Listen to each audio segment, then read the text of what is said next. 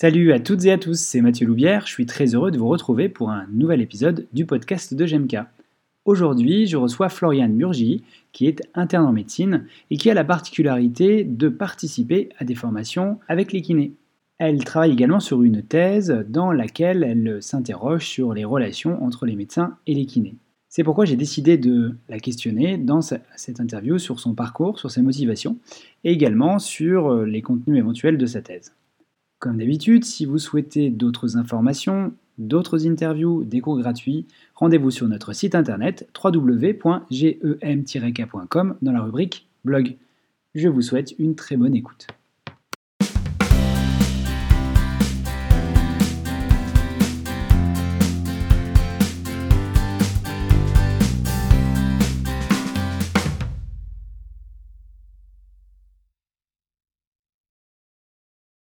Bonjour à toutes et à tous, euh, je suis très heureux de vous retrouver aujourd'hui pour un nouveau podcast, un nouvel épisode euh, de euh, la série de podcasts de GMK. Avant de démarrer, très rapidement, comme d'habitude, je vais vous déclarer mes conflits d'intérêts. Donc, moi, je suis kinésithérapeute libéral. Et le plus gros conflit d'intérêt que j'ai, c'est que je suis intervenant en formation continue pour des boîtes privées et en formation initiale et surtout, je suis gérant d'une société de formation qui s'appelle euh, GMK, co-gérant. Et donc, euh, comme ce podcast est enregistré dans le cadre de, cette, de cet organisme, je trouve, que c'est normal et obligatoire de présenter ces conflits d'intérêts.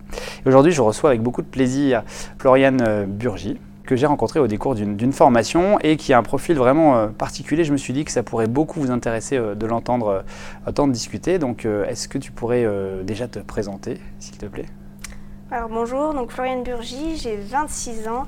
Euh, je suis interne en 9e année de NPR, donc en général les kinésithérapeutes ça vous parle, mais médecine physique et réadaptation.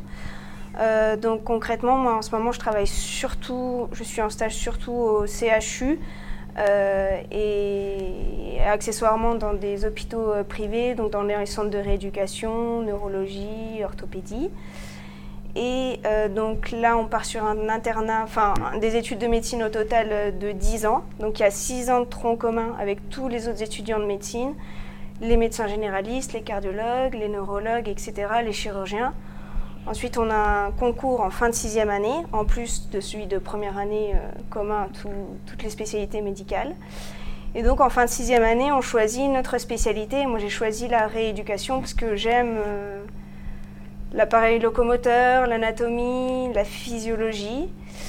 Et donc ensuite, euh, là, bah, actuellement, je réalise une année supplémentaire euh, qui, en plein milieu de l'internat, en fait, euh, qui s'appelle la FST, formation spécialisée transversale de médecine du sport. Donc j'ai des cours supplémentaires et puis je fais une année dans des centres agréés de médecine du sport. Et cette année supplémentaire, est-ce qu'elle existe aussi dans d'autres champs, d'autres spécialités ou c'est spécifique au musculo-squelettique? Elle peut exister dans d'autres spécialités, par exemple, euh, les radiologues peuvent choisir la spécialité euh, radiologie interventionnelle qui rajoutera un an. Euh, et puis cette spécialité médecine du sport, elle est maintenant ouverte uniquement aux rhumatologues, aux médecins MPR, aux médecins généralistes et je crois aux médecins du travail et aux cardiologues. Donc c'est les cinq spécialités qui théoriquement ont le droit euh, d'avoir euh, ce, diplôme médecin du sport, enfin, auront cette autorisation de l'écrire réellement sur la plaque. D'accord, parce que si, je, si je me rappelle bien, avant, il, fallait finir son cursus pour ensuite partir en médecine du sport. C'était pas comme ça auparavant? Probablement. Finalement, la FST, donc la formation spécialisée transversale, elle remplace le DESC de l'époque. Il y a aussi euh, en parallèle une possibilité de faire des DIU, des diplômes interuniversitaires. Donc vous avez les mêmes en mm. kinésithérapie, enfin des équivalents en tout cas en kinésithérapie. Euh, qui sont euh, donc simplement en général des, cours et des formations, mais il n'y a pas d'obligation de faire une année supplémentaire de stage dans des centres spécialisés de médecine du sport. Ok. Donc dès le départ, tu savais que tu voulais partir là-dedans? Quand tu as démarré tes études? Ah Moi, quand j'ai démarré les études, euh, je voulais être soit médecin, soit kinésithérapeute, mais en tout cas dans le domaine du locomoteur. Il se trouve que j'ai pu avoir euh, médecine en première année, donc je suis allée dans cette voie. Et puis euh, voilà, j'avais j'avais hésité entre la rhumatologie ou la MPR et je pense que j'ai fait le bon choix. ça, c'est au concours d'internat qu'on choisit ça, c'est ça? En fin de sixième année, on choisit notre spécialité. Ok. Donc tu as décidé de partir là-dedans. Et alors ce qui est, pas, ce qui est vraiment pas courant, c'est que en fait là, on se retrouve dans une formation de kiné parce que tu es participante. Et du coup, qu'est-ce qui te motive pour faire ça? Je pense que c'est pas très courant. ben, d'une beaucoup de choses, je pense. Bah, déjà d'une part parce qu'en étant MPR, euh, la kinésithérapie c'est comme la base euh, de notre traitement. C'est vrai qu'on essaye de soigner plutôt par le mouvement que par les thérapies euh, orales, même si on reste prescripteur aussi. en médecine du sport, on prescrit, enfin presque chaque patient aura son ordonnance de kiné. Et en fait, je me suis rendu compte que je savais pas réellement ce que faisaient les kinésithérapeutes. Et j'avais ce besoin de, me former euh, en plus des kinés que je pouvais rencontrer euh, sur euh, mon lieu de stage, enfin des kinés hospitaliers. je souhaitais savoir ce que faisaient réellement les kinés libéraux. Et aller juste une après-midi ou une journée en cabinet libéral, j'apprenais beaucoup de choses, mais j'avais besoin d'avoir quelque chose de plus théorique et, avoir beaucoup de connaissances à, accumuler sur seulement deux jours. Quoi. Hmm. Enfin, deux, trois jours, quoi, les formations courtes que, peuvent proposer les organismes. C'est assez courant, ça, dans ta branche, d'aller faire des formations avec les kinés? Euh, Moi, j'ai jamais encore rencontré de co-internes ou de chefs hmm. qui ont fait des formations kinés, mais franchement, moi, ça, ça modifie complètement ma, ma, prise en charge. Bah, déjà, d'une part, sur le diagnostic, parce que en tant que médecin, on a le diagnostic euh, on va dire qu'on élimine en fait tous les drapeaux rouges et puis on a le diagnostic pur, mais tout ce qui est plus fin, le ressenti, le palpé et finalement toutes ces pathologies où il n'y a rien à l'imagerie et en fait le patient a quand même mal. Et toutes ces choses-là, en fait, la kiné m'a apporté des, réponses et, savoir aussi ce que va faire le kiné. Je pense que dans mon courrier ou dans mon ordonnance, mmh. euh, je peux, j'oriente, euh, j'espère en tout cas orienter mieux mes patients je les prépare aussi mentalement à ce que va faire euh, le kiné. Euh, par exemple, pour un lombalgique qui est très kinésiophobique, mmh. j'essaye un peu d'amorcer, de débuter ce travail du kiné. Enfin, j'espère. Bah oui, c'est super. Et ça fait vraiment plaisir à entendre parce que euh, euh, on pourrait imaginer, enfin moi c'est ce que je, c'est ce que je m'imagine un peu, que effectivement, on en parlera après, mais il y a, y a un espèce de, de, sas entre les deux professions. Et de dire que de t'entendre dire qu'on peut être utile aussi pour les médecins, c'est plutôt, enfin moi ça me fait plaisir d'entendre ça parce que je suis convaincu qu'on a aussi des compétences un peu partagées. Mais que tu me dis, que tu, que tu me dises que tu as appris des choses, ça fait plaisir. Donc tu penses que, euh, tu, tu penses qu'un médecin généraliste par exemple ou ou je sais pas un rhumatologue euh, aurait aussi à apprendre à voir les kinés travailler? Est-ce que c'est des champs qui... Euh, Alors pour être honnête, je pense hmm. que le médecin généraliste, il est général, donc il a déjà tellement de choses à savoir. Je pense que c'est la, la spécialité la plus dure en fait. Euh, la médecine générale, il doit être bon dans tous les domaines. Il doit déjà pas rater le grave et s'occuper du patient qui a un problème cardiaque, le cancer du sein, etc. Donc après honnêtement, la tendinopathie, euh, je ne suis pas sûre que ce soit réellement intéressant pour lui de connaître précisément le, traitement du kiné. Par contre, euh, oui, que les spécialistes du locomoteur, les chirurgiens orthopédiques par exemple, euh, les rhumatologues et nous, MPR ou neurochirurgiens aussi, je pense que ça peut être vraiment intéressant de... Est-ce que ça me fait penser à quelque chose? Est-ce que tu crois, enfin moi des fois j'ai cette impression-là en discutant avec les collègues, euh, qu'il y a euh, des genres de générations de médecins où on a des fois du mal à se comprendre simplement qu'on n'est pas de la même génération. Et je pense, je sais pas, à des orthopédistes peut-être euh, des, années 80. comment est-ce, que tu, ressens ça aussi, qu'il y a même un décalage entre...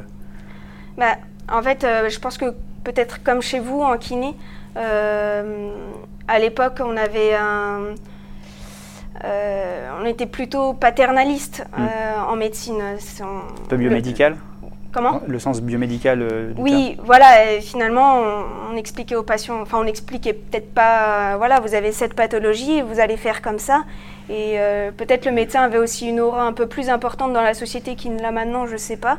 Mais en tout cas, maintenant, on est beaucoup plus dans l'explication. et puis, on apprend maintenant à travailler en équipe. Hmm. Et peut-être qu'à peut-être qu'à l'époque on apprenait un peu moins. C'est, je pense que quand même on s'oriente de plus en plus vers le pluridisciplinaire. Euh, et à mon avis, euh, les hautes instances souhaitent aussi euh, qu'on travaille en équipe. Oui, je pense que c'est effectivement c'est un. Bah, du coup, ça fait un fil vers le sujet de ta thèse. Est-ce que tu pourrais nous expliquer ce que tu, es, ce que tu étudies, ce que tu essaies de, de montrer? Alors, du coup, enfin, je tente une thèse donc d'exercice. Euh, c'est pas une thèse de science sur la coopération médecins et kinés libéraux de Côte d'Or. donc déjà, on souhaitait faire un état des lieux. j'ai retrouvé des mémoires de kinésithérapeutes, mais d'autres départements qui faisaient un état des lieux précis de la coopération euh, médecin-kinésithérapeute. Donc ça m'a donné des éléments, euh, enfin des choses. Il y a des choses qui m'ont interpellée. Je me suis demandé si c'était la même chose chez nous euh, en, Côte d'Or. et puis ensuite, une fois qu'on a mis en avant ces écueils entre guillemets, hein, enfin en tout cas mhm. plutôt ces problématiques, parce que c'est pas non plus, il y a quand même une communication qui se fait. rechercher des solutions locales. Euh, des solutions concrètes. Donc c'est peut-être plus une thèse euh, de terrain qu'une thèse scientifique. Euh. Mais, ça, c'est toujours intéressant de toute façon. Mais réellement, j'ai pas l'impression de. J'étais très inquiète hein, pour la thèse, comme tout étudiant de médecine. Hein, c'est une grande étape. Et réellement, j'ai pas l'impression de travailler. Enfin, honnêtement, ça s'est fait comme ça et ça a été passionnant, quoi. Et puis, il y a des kinés qui ont réellement joué le jeu. Euh, il y en a qui ont réellement, euh, qui ont fait eux l'effort de venir euh, vers moi, de me contacter par mail, par téléphone, pour discuter, pour discuter de leur point de vue, pour donner leurs idées et eux-mêmes se remettre en question. Il y a un kiné qui m'a dit et nous de notre côté qu'est-ce qu'on pourrait faire pour améliorer? Parce que la thèse a été surtout centrée qu'est-ce que les médecins pourraient faire pour s'améliorer? C'est vrai que je n'ai même pas pensé mais un kiné pourrait faire un mémoire, euh, enfin un kiné de Dijon, quoi, par exemple, pourrait faire un mémoire sur euh, qu'est-ce que les kinés euh, pourraient faire. Pour, améliorer la communication. Du coup, qu'est-ce qui ressort, enfin si, tu peux déjà le hum. dire et parler, qu'est-ce qui ressort de tes, de tes observations? Alors, avant de faire ce questionnaire, j'en avais déjà discuté avec quelques kinésithérapeutes que je connaissais pour orienter un peu déjà le questionnaire. Euh, donc, euh, il m'avait expliqué que c'était compliqué d'un point de vue nomenclature. D'accord. Donc, euh, déjà, j'ai découvert la nomenclature des kinésithérapeutes. Et honnêtement, je pense que c'était le travail le plus dur de cette mm. thèse et je pense pas encore avoir la prétention de comprendre votre nomenclature. Moi non plus, je comprends Les kinés, en fait, eux-mêmes ne comprennent pas réellement parce qu'il y a il y, a, de grosses différences euh, parfois, euh, mais même des opposés en fait. Et là, dans le cadre de votre formation, j'ai eu l'occasion de discuter avec les kinés. Parfois, c'est c'est pas facile. Donc déjà, essayer d'être en accord avec euh, les kinés sur cette nomenclature et tenter de faire un résumé qu'on présentera aux médecins. Donc leur expliquer votre nomenclature, comment faire une ordonnance de kiné euh, en réponse à, voilà, à, votre nomenclature, etc., vos cotations. Euh, essayez de faire l'ordonnance de kiné euh, la plus pertinente par rapport à vos pratiques. ensuite, on s'est intéressé au cas précis de la lombalgie, puisque c'est un gros problème sociétal, on va dire, qui est à la mode aussi de par les campagnes de l'assurance maladie. et donc, on s'est intéressé aussi à cette lombalgie, donc les pratiques des kinés actuels de Côte d'Or euh, sur euh, la lombalgie et puis essayer de faire une ordonnance type lombalgie qui sera transmise à tous les médecins euh, de Côte d'Or. voilà, en espérant en tout cas que ce soit fait finalement le première interface médecin-kiné, c'est d'abord l'ordonnance. quoi.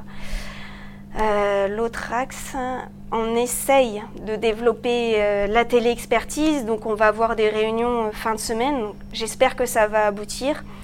Euh, une téléexpertise donc, euh, qui sera gérée par les médecins MPR du CHU avec les kinés du CHU. Donc comme ça, on aura en plus euh, les, deux, professionnels. et cette téléexpertise sera dans un premier temps ouverte aux kinés qui travaillent avec des patients lombalgiques, des kinés de ville, et qui auraient des problématiques avec leurs patients et un besoin d'un avis entre guillemets expert euh, du CHU, donc sur des patients sur lesquels ils bloquent, où il y a peut-être besoin d'un avis euh, spécialisé, du rhumatologue, pourquoi pas suspicion de spondylarthrite par euh, le kiné, etc. des problématiques dans la rééducation, pouvoir en discuter avec les kinés du CHU. etc. la différence les urgences. Excusez-moi, je t'ai coupé. Oui, pas de souci. La différence entre un télésoin et une téléexpertise, c'est quoi en fait? Est-ce que Euh, télésoins, je crois que vous, les kinés, ça s'est bien développé avec En fait, le on fait une séance à distance, voilà, c'est ça. Le- la téléexpertise, si je comprends bien, c'est pas pour euh, le patient, c'est pour, ce serait pour que les kinés vous contactent pour avoir des infos, c'est ça? Voilà, donc nous, on le fait dans ce sens, en tout cas. Euh, normalement, c'est même un acte final. Enfin, entre médecins. Pour le moment, c'est remboursé uniquement entre médecins. Donc, c'est un acte. Chacun reçoit, le, le demandeur et celui qui répond à la question, reçoit une indemnisation. Euh, c'est en cours pour le moment de. A priori, je crois que 2021, il pourra y avoir un remboursement entre les infirmiers et les médecins. Donc c'est très important pour les infirmiers de campagne, qui parfois sont infirmières souvent, qui sont en détresse avec un patient isolé en campagne et vont pouvoir contacter tout de suite un médecin et filmer euh, la plaie du patient qui évolue mal, etc. Et a priori, euh, ça pourrait se développer euh, vers la kinésithérapie. Pour le moment, il n'y a pas de remboursement. On va essayer de faire des demandes. euh, Je ne savais pas. Donc il y a un acte qui existe entre médecins pour. euh, entre médecins, il y a un acte. Voilà. Et là, ça, je pense, à mon avis, d'autant plus, euh, voilà, les hautes instances ont envie de développer cette téléexpertise et la communication entre professionnels. Et enfin, j'espère, en tout cas. En tout cas, nous, on va essayer de le faire développer en Côte d'Or. Et du coup, ouais, ce serait euh, tout, enfin, en gros, les kinés libéraux de Côte d'Or, si je comprends bien, qui pourraient ensuite contacter le CHU. Oui, on aurait trois créneaux par mois. Enfin, c'est ce qu'on va essayer de développer. hein. Donc des, des jours de permanence, du coup, il faudra s'inscrire et. Alors, euh, on a une réunion la fin de semaine pour discuter de. Voilà, mais en tout cas, on, on essaiera de, de vous faire passer euh, le message.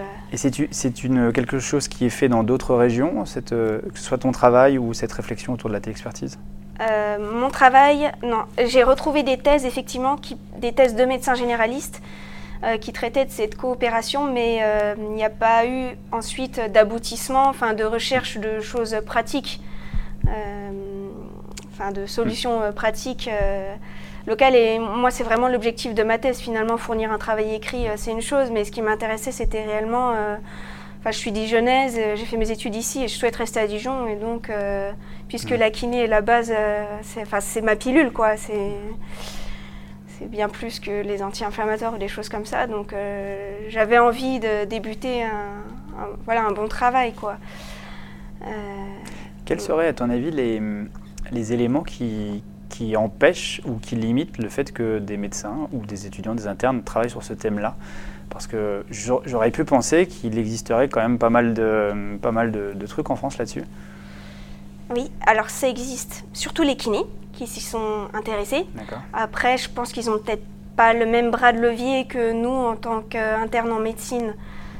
On puisse avoir sur les médecins, par exemple, ce que j'ai oublié, enfin dans les autres axes, on va également, euh, enfin il y aura euh, au cours d'une conférence euh, aux médecins généralistes une présentation qui va être faite sur la rééducation du patient euh, lombalgique présentée par ma chef. Euh, et donc on pourrait également euh, présenter euh, la manière de faire une ordonnance de kiné, de communiquer avec le kiné, etc. Je pense qu'il y a beaucoup de kinés qui apprécieraient. Et donc, euh, voilà. Parce qu'en aparté, on en discutait en dehors, là, euh, on se disait que c'est comme s'il y avait deux, deux raisonnements. Je sais que j'ai, de mon côté, euh, j'ai pas mal de, de collègues kinés qui, des fois, sont, ont un peu de difficulté avec le fait que les médecins notent, comme je t'expliquais, euh, ce qu'il faut faire. Et toi, tu me disais, d'un autre côté aussi, aussi des kinés qui sont en attente de consignes, c'est ça? Eh oui. Alors, c'est paradoxal. Effectivement, dans les textes, le médecin ne doit pas mentionner alors les, les techniques, euh, enfin encore moins les techniques euh, du kiné, d'autant plus qu'honnêtement, euh, je pense que très peu de médecins connaissent réellement ces techniques, les tenants et aboutissants de ces techniques. Donc, ça me semble difficile quand même de dire faites telle technique si. Voilà. Et donc, oui, il y a des kinésithérapeutes. Je pense que ceux qui maîtrisent très bien le domaine de la lombalgie n'ont pas besoin d'avoir une prescription hyper détaillée du médecin. Maintenant, il y a certains kinés, donc voilà, c'est le problème, c'est toujours paradoxal, qui apprécient euh, sur des lésions, par exemple, euh, par exemple un syndrome des loges. On- en médecine du sport, enfin au CHU, on s'occupe euh, des syndromes des loges, des forts chroniques. Mhm. Donc on fait des injections de toxines et les kinés apprécient, enfin on a des retours des patients, les kinés qui apprécient qu'on leur donne un protocole détaillé parce que c'est une pathologie qui est finalement sûr, assez rare. Mhm. Bien sûr. C'est vrai que. euh, peut-être des questions de responsabilité aussi, euh, je sais pas. euh. Non, non, c'est sûr. C'est- finalement, c'est très compliqué de trouver le, le juste équilibre entre Ouais. noter ce qu'il faut et puis parce qu'il faut ménager les susceptibilités de certains aussi et certaines. Oui, alors je pense après, euh, les kinés devraient moins hésiter à... En tout cas, je le prendrais pas mal si un kiné m'appelle pour me dire, euh, écoutez, votre diagnostic, euh, je pense qu'il serait à revoir. Réellement, je, je, le prendrais pas mal et je pense qu'il ne faut pas hésiter en tant que kiné s'il y a des doutes. Ça, c'est super ce que tu dis parce que je sais qu'une partie des confrères des concerts, ils ont soit peur, soit donc j'ai peur de la réaction et puis ils se sentent pas forcément légitimes pour le faire. Euh, moi, j'ai mon discours souvent auprès de mes étudiants, c'est de dire non, mais il faut y aller et je pense que les médecins apprécient qu'on leur fasse un retour. Et ce que tu dis, ça va dans ce sens-là. Je pense c'est plutôt apprécié par, euh, par les confrères et les concerts. Mais par contre, c'est pas évident pour nous parce qu'on sait pas trop des fois comment se placer. Parce que appeler un médecin et lui dire voilà, peut-être que qu'est-ce que vous en pensez, il faudrait peut-être une imagerie, c'est pas notre rôle non plus a priori. Ouais, je pense que c'est effectivement délicat de demander euh, au médecin de réaliser une imagerie, mais en tout cas de, euh, de lui soumettre euh, les interrogations ou éventuellement passer par le courrier sinon. c'est vrai que moi, bah, je n'ai pas une grosse expérience, comme, je suis qu'en 9e année de médecine, mais chaque patient que je reçois qui bénéficie d'une rééducation en ville, en fait, j'ai jamais eu de bilan de kiné, donc je ne sais même pas à quoi ça ressemble.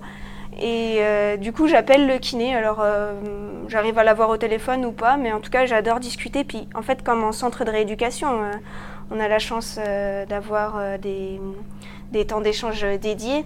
Alors, c'est sûr que les kinés libéraux, en étant à 16 euros les 30 minutes, n'ont peut-être pas le temps de passer 10 minutes avec. Mais en tout cas, un petit coup de fil hyper rapide ou un courrier. Mais en fait, on ne demande pas un courrier hyper détaillé comme nous pouvons le faire. Enfin, moi, ce que j'attendrais, en tout cas, euh, d'un courrier, c'est connaître le. savoir les techniques qu'utilise le kiné. Si par exemple il a fait uniquement du massage, ce qu'il ne faut pas leur lancer la pierre, s'il a fait uniquement du massage dans la lombalgie, c'est peut-être parce qu'en fait le patient est juste euh, hyperalgique, hyper inflammatoire. Peut-être que là il faut que je me remette en question, peut-être que je suis passée à côté d'un rhumatisme ou d'un cancer, je ne sais pas. Euh, par exemple, bah, par exemple, dans la technique euh, Mackenzie, euh, de ce que j'ai appris, enfin du peu que je connais, en tout cas, la douleur pourrait euh, migrer, si j'ai bien mm. compris.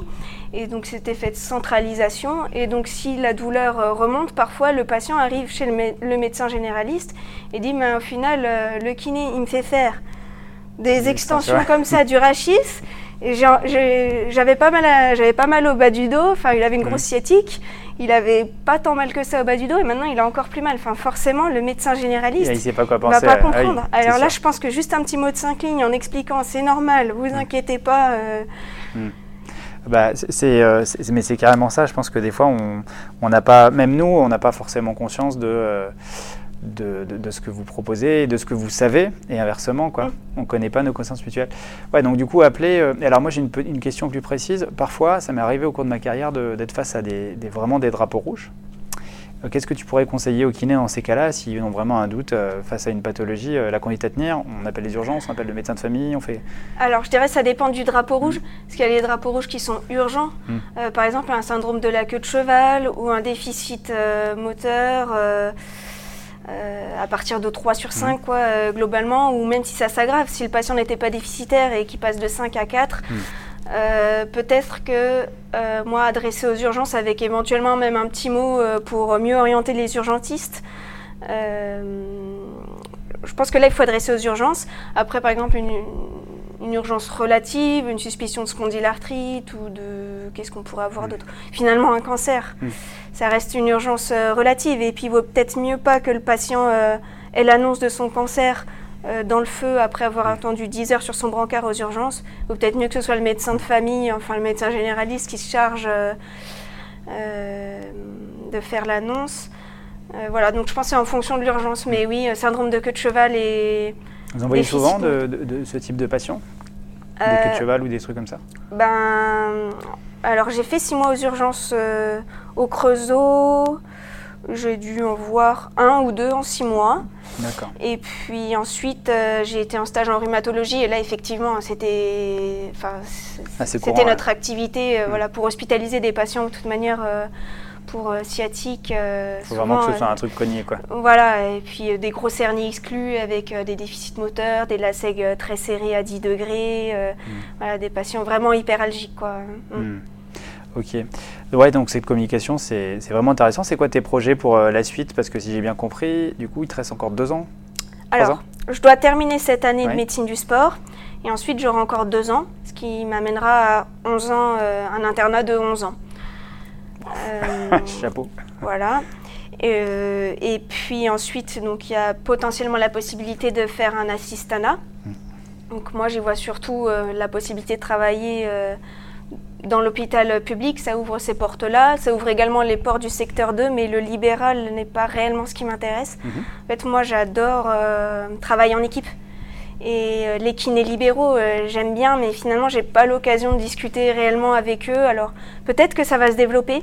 Parce qu'en Côte d'Or, on a des kinés qui sont quand même euh, très dynamiques, plein de petites formations off finalement qui se font. Donc euh, voilà, moi j'aimerais travailler en hospitalier, éventuellement pourquoi pas une ou deux journées. Euh, en maison de santé, tu penses, ou ce genre de choses? Enfin, en tout cas, autour de Dijon, et puis voilà, j'aime aussi voir du patient euh, à la chaîne, enfin avoir plein de, petites choses pas graves aussi pour euh, dédramatiser le patient sportif qui finalement a juste sa tendinopathie, hmm. faire du geste. J'adore l'échographie. Hmm. Ça, c'est vraiment pour nous médecins, le, enfin médecins du sport, c'est notre nouveau dada. Euh, je comptais plutôt m'orienter vers l'ostéopathie en activité parallèle à, la médecine du sport et finalement je me suis rendu compte avec l'échographie que c'était euh, hmm. génial. C'est notre deuxième cétoscope, euh, ça nous permet de faire des infiltrations précises. voilà, et puis de, donner tout de suite un pronostic aux patients aussi. Est-ce que le tendon est fissuré ou pas Parce qu'il y a quand même un certain délai parfois pour avoir hmm. les examens d'imagerie. Je pense que ça change aussi la prise en charge en kiné, ça gagne du temps. Alors on fait éventuellement des... Parfois on réadresse aussi au radiologue quand on n'est pas sûr de notre échographie. Euh, ça évite aussi de demander euh, trop d'examens d'imagerie, d'IRM et compagnie. Euh, enfin, voilà, l'échographie, c'est vraiment mon petit plaisir. et donc j'imagine que c'est assez chargé en termes de, de, temps parce que tu es en internat et en plus tu fais des formations. Donc moi j'étais étonnée de voir que tu arrives à te dégager du temps pour ça. oui, alors je fais les formations de kiné. Hmm. Euh, et puis à, côté, donc là j'ai la formation de médecine du sport et on a l'occasion aussi de faire des DU. Donc cette année je fais le DU d'appareillage. Euh, je pense l'année prochaine faire celui d'échographie. D'accord, et c'est assez courant que les internes comme toi fassent plein de choses comme ça en même temps euh, Peut-être pas un DU tous les ans parce que c'est lourd. Hein, bah bah, vous avez aussi vos DU de kiné, il y a souvent des examens, mm. et puis des mémoires, puis des déplacements et des frais. Mm, mm. Euh, voilà. Mais honnêtement, franchement, les formations de kiné, euh, il faut peut-être même euh, faire la publicité, entre guillemets, vers les médecins, quoi, parce que moi, c'est clair que ça change même ma vision des choses, quoi. De l'appareil locomoteur, on n'a pas le même enseignement. Parfois, on n'a même pas les mêmes termes pour dire la même chose. Ah, ce qui est un peu étrange quand même, bah parce qu'on a théoriquement les mêmes formateurs, enfin grosso modo, mais, mais, bon, c'est pas grave en soi en tout cas, c'est clair que ça me permet de mieux communiquer et puis de mieux orienter euh, enfin, mon patient. Quoi. Et surtout, puisque finalement à Dijon, il y a pas, il y a beaucoup de kinés, mais euh, grâce à ma thèse, je commence à, bien les connaître. En fonction du profil du patient et de sa pathologie, je sais un peu comment chaque kiné travaille parce que j'interroge toujours mon patient sur son kiné, sur ce qu'il lui fait, etc. Et moi-même, j'essaie d'aller voir. Euh, je vais essayer d'aller voir, parce que je fais beaucoup de médecine du sport, tous les cabinets de médecine du sport euh, de Dijon.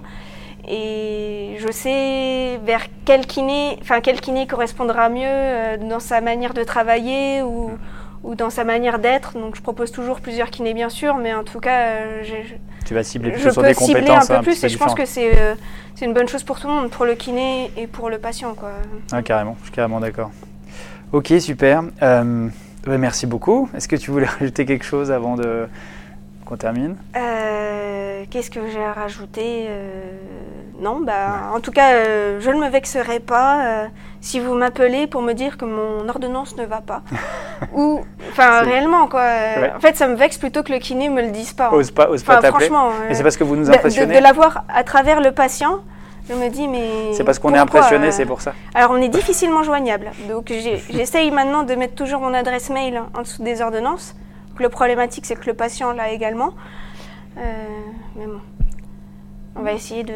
Enfin, on a trouvé comme euh, alternative, euh, de par cette thèse, le... enfin, que le mail, hmm. enfin, la messagerie sécurisée était finalement la meilleure alternative. Au CHU, en tout cas, les praticiens sont extrêmement réactifs par mail. Enfin, en 24 heures, vous aurez une réponse. Si vous Ah, avez une urgence, une semi-urgence en tout cas, je pense qu'en 24 heures, il faut faire voilà, des demandes bien orientées, par exemple, hein, auprès d'un rhumatologue, etc. euh, euh, mais, euh, Bah, ça, c'est bon à savoir déjà. mais on est assez réactif sur les mails au CHU de Dijon. Les autres CH, je sais pas, mais voilà. Ok, ben merci beaucoup pour tes conseils. Et puis surtout, merci parce qu'on fait ça à la fin d'une journée. C'est toujours un, un peu fatigant et tu as, gentiment accepté de répondre à mes questions, euh, ce qui n'était pas forcément évident. Euh, eh bien, écoutez, je vous souhaite à toutes et tous une bonne soirée. euh, et puis, n'hésitez pas à vous abonner pour ne rater aucun prochain épisode. À très vite. Au revoir. Merci beaucoup. Merci.